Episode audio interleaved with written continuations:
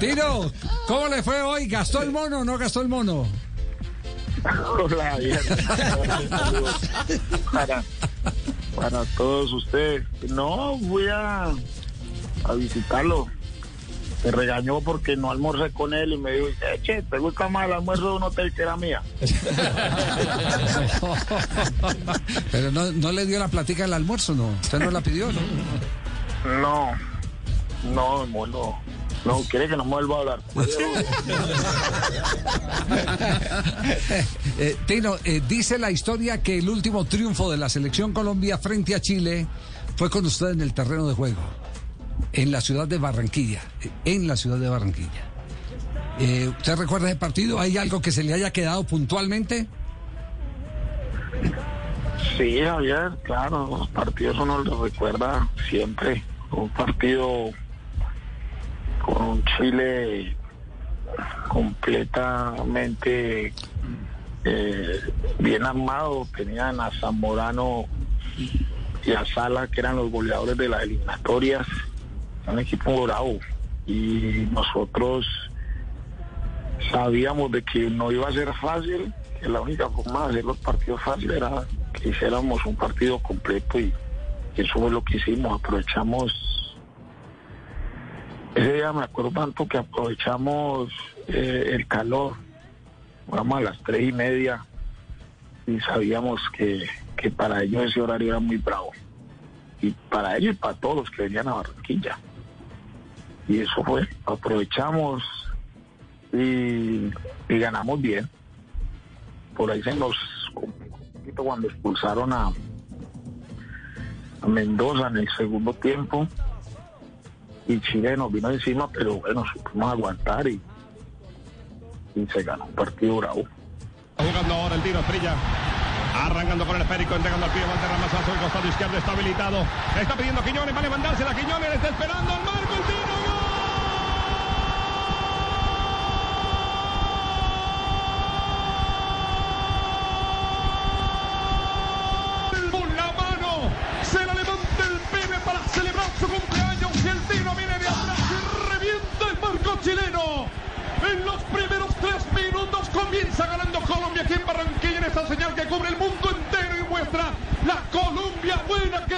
11 en nuestro país.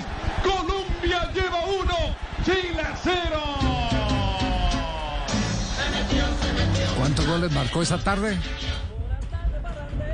Yo hice tres, tres goles.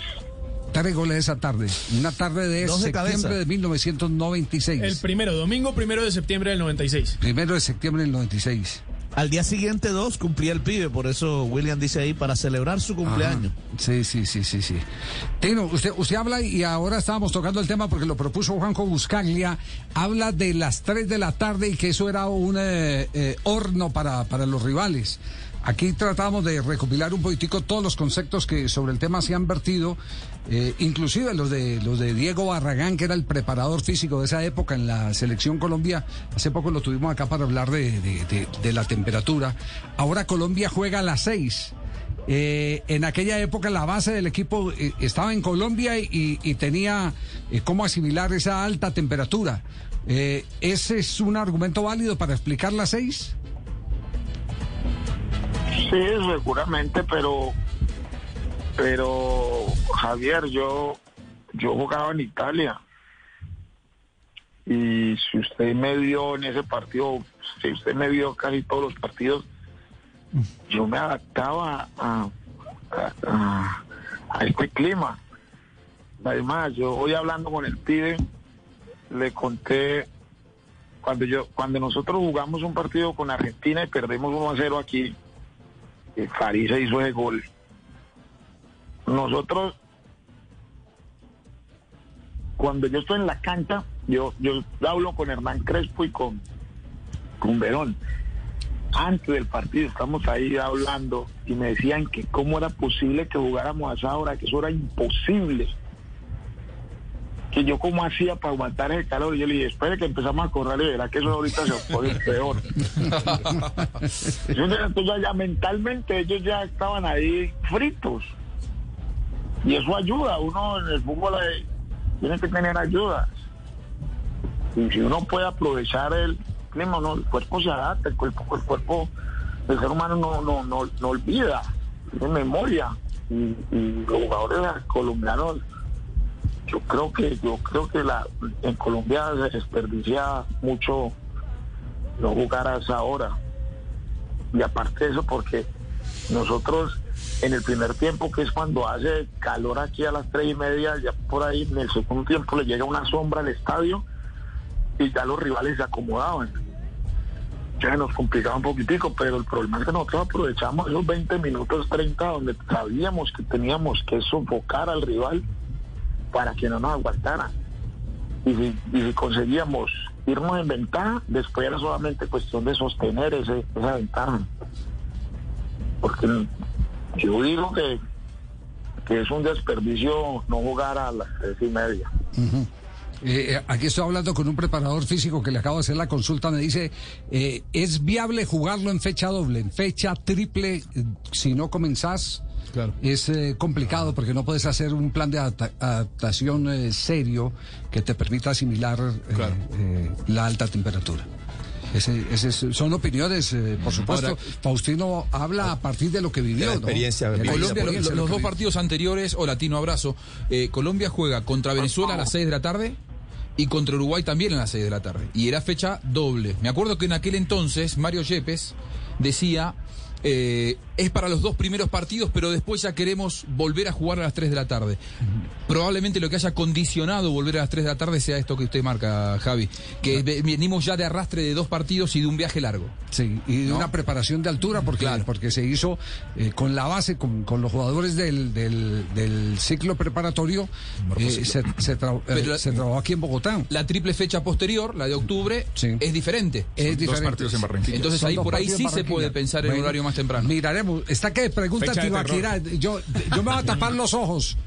No, no, es que me Los asusté, don oídos no, pero me voy a tapar los ojos. Estábamos, estábamos al aire y, y había leído que, que muere el Tino Asprilla y le marco y no contesta y dije, y se murió.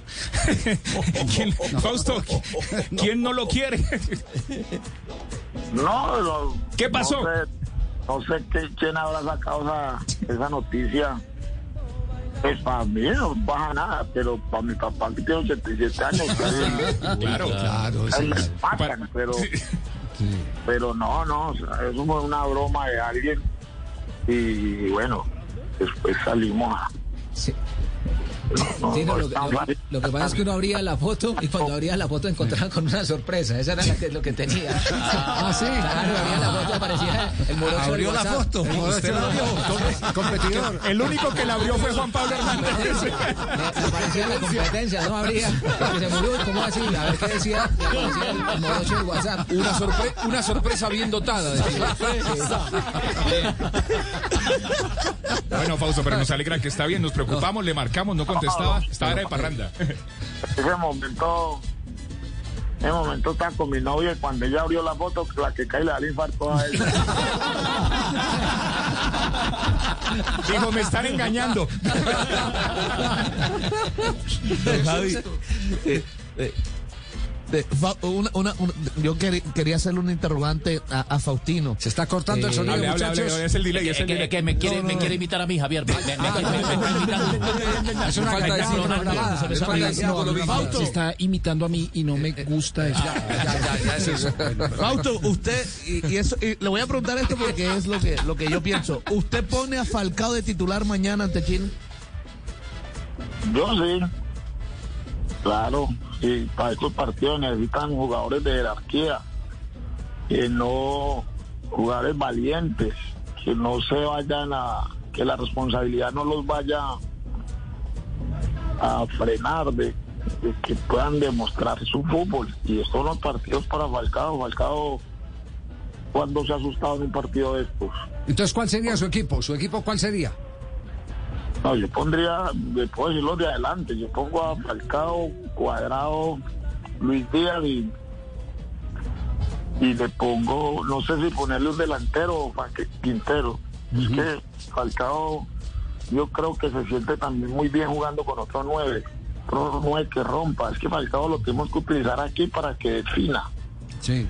para que sea el jugador que termine las jugadas que Colombia pueda crear. Ahí es donde nos hace falta un Muriel. Sí, Sí. pero pero yo creo que con Juan Fernando Quintero ya ellos jugaron, ¿se acuerdan? En el Mundial de, Claro. de Rusia y jugaron bien, entonces... No, no, no. El, el fútbol es cuestión de juntar a los... Cuando usted junta a jugadores buenos, Sí. inteligentes, hacen todo fácil. Ajá. Ya. Ponga los buenos y, y, y- y ya siéntese a, a- a divertirse. Sígame los buenos. Sí, sí.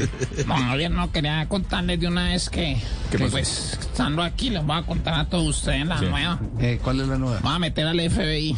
¿Al FBI? ¿Sí o no, Fausto? Sí, sí, ya, ya estamos, andamos ahí en el FBI eso fue fácil. No, una película que pues que va a debutar Tibaquira, se llama Feos, Bobos e Ingenuos.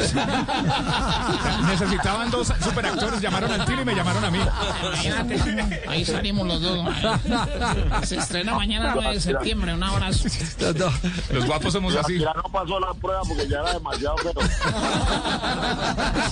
Yo, yo dije que no podía por mis compromisos con radio, pero que Fausto sí, Sí. estaba ahí. Faustino, oiga, un placer tenerlo acá. Nos hace mucha falta, eh, nos divierte mucho. Doctor, ¿para Nos- cuándo, Fausto? Nos enseña mucho.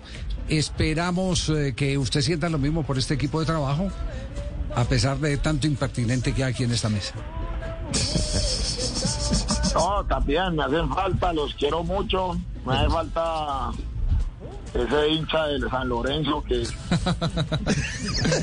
Grande, Tino, grande. Sí, ayer, ayer, ayer lo escuché hablar y me escribió, un- me mandó un mensaje. Estoy escuchando a ese pajudo?